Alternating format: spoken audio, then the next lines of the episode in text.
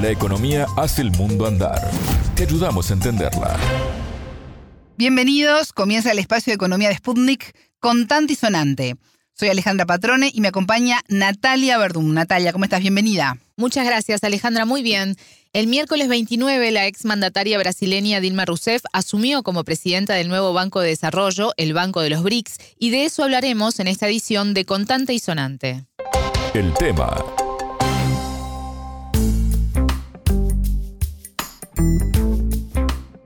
Si de mí depende, ella será la nueva presidenta del nuevo Banco de Desarrollo dijo el presidente brasileño Luis Ignacio Lula da Silva en febrero pasado, hablando de Dilma Rousseff. Y la postulación Natalia de Rousseff tuvo eco porque el viernes 24 obtuvo el apoyo unánime para ese cargo que asumió, como decías, este miércoles 29. Exacto. Antes de focalizarnos en la importancia que puede tener esto, recordemos que cuando hablamos del nuevo Banco de Desarrollo, nos referimos al banco del llamado Grupo BRICS, esto es Brasil, Rusia, India, China y Sudáfrica. Se trata de una asociación económico-comercial de estos países que representan el 22% de la superficie continental, el 42% de la población mundial y el 24% del PBI mundial. Los países BRICS son responsables del 16% de las exportaciones mundiales de bienes y servicios y del 15% de las importaciones. El banco se creó en 2014 para financiar proyectos en estos países, pero también en otros en desarrollo, y es por eso que participan Bangladesh, por ejemplo, Egipto y Uruguay, entre otros. Hasta el momento el organismo aprobó la financiación de 96 proyectos por un total de 32.800 millones de dólares. ¿Y cómo llega Dilma Rousseff a ser designada presidenta? Porque Brasil está ejerciendo la presidencia rotatoria del banco hasta el año 2025. El antecesor de Rousseff es Marco Troijo, quien tomó el cargo en 2022 y renunció los primeros días de marzo. Sobre la trayectoria de Dilma Rousseff como economista, conversamos con el economista brasileño André Martins Costa Araña. Economía para todos. Ella ahora tiene 75 años y desde sus 40 ella ha trabajado en instituciones públicas de investigación y estadística y después en los gobiernos como Secretaría Estadual de, Gobierno, uh, como se dice, Casa Civil se llama en Brasil que es un, los órganos de, la gestión mismo. Y bueno, tiene una larga experiencia en estos órganos, es un cuadro más de la burocracia pública. Entonces, como un perfil técnico, tiene mucha experiencia. Y al mismo tiempo eh, tiene su perfil político, bueno, fue presidente de Brasil, y entonces para un órgano multilateral esto es muy importante porque ella fue como una jefe de Estado. Luego puede eh, platicar y establecer negociaciones con otros presidentes y eso no es un problema de jerarquía. Los perfiles entre Rousseff y Troijo, su antecesor, son muy diferentes, Natalia. ¿El entrevistado se refirió a esto? Sí, y esto nos dijo. El expresidente del nuevo Banco de Desarrollo eh, se llamaba Marcos Trojo y él fue muy reconocido por eh, establecer un acuerdo entre el Mercosur y la Unión Europea de libre cambio de comercio y luego sus intenciones eran mucho más de relaciones entre los países eh, del tercer mundo y el primer mundo y establecer relaciones de libre cambio como para hay una intención implícita de reprimarización como vamos exportar nosotros, vamos a exportar productos primarios y los países eh, centrales van a exportar productos industrializados. Y luego, esto tiene que ver con la política más internacional de Bolsonaro que tenía sus raíces en los intereses de exportación primaria y una aproximación de Estados Unidos y Unión Europea. Y aparte de eso, uh, en contra el gobierno Lula, el gobierno PT, tuvo una actuación mucho más próxima de los eh, países emergentes y la creación del grupo BRICS tiene que ver con eso y luego el fortalecimiento de Mercosur. Y entonces ahora es como la entrada de Dilma y las posiciones del gobierno actual de Lula uh, de resgatar los bancos públicos de desarrollo para intentar relaciones con los países de emergentes que habían prácticamente interrumpido.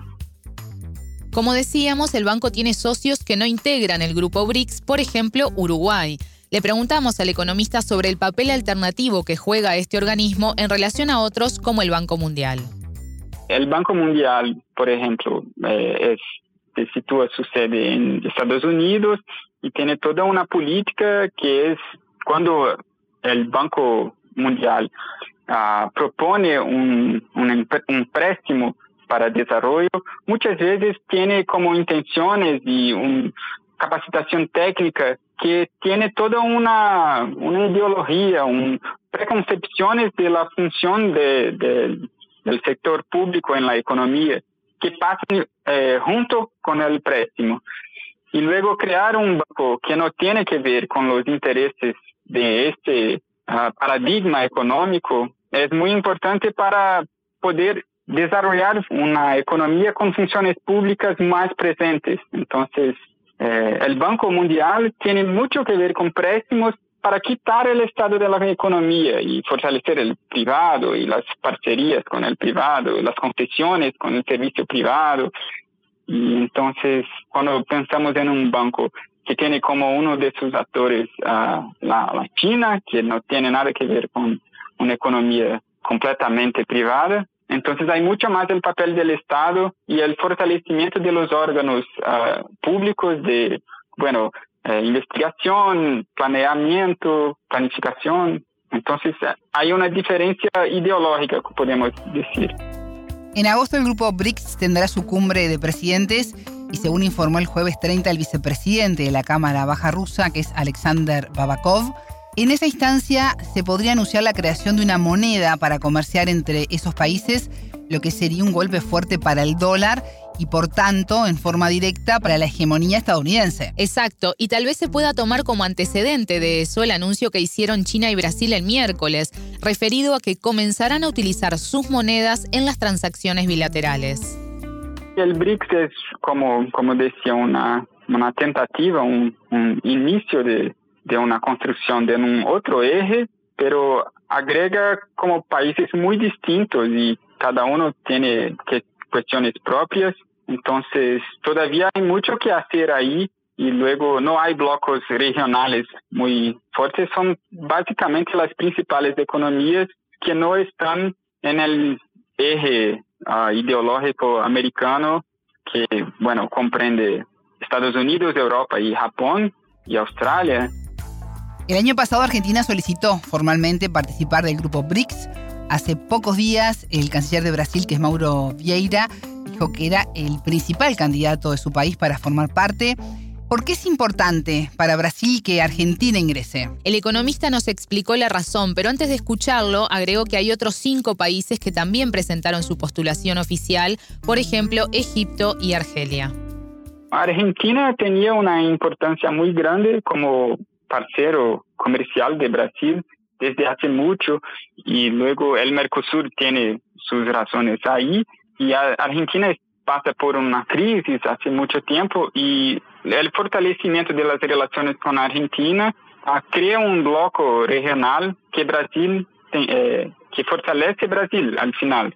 Entonces, que eh, traer a Argentina para el BRICS es como eh, dar una, una un perfil para el BRICS más regional, fortalecer este aspecto, porque el BRICS es muy distinto, los Rusia de un lado, eh, China y Brasil, entonces no hay muy muy bien como un, una ligación regional de los países que lo componen. Y luego traer a Argentina como es fortalecer como Bangladesh, que fue agregado al BRICS, es dentro del bloque y tiene una relación fuerte con India, a pesar de sus disputas, es importante hacer estas relaciones.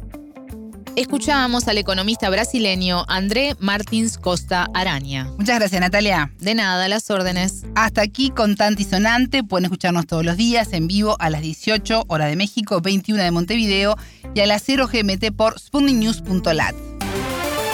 Contante y Sonante desde Montevideo.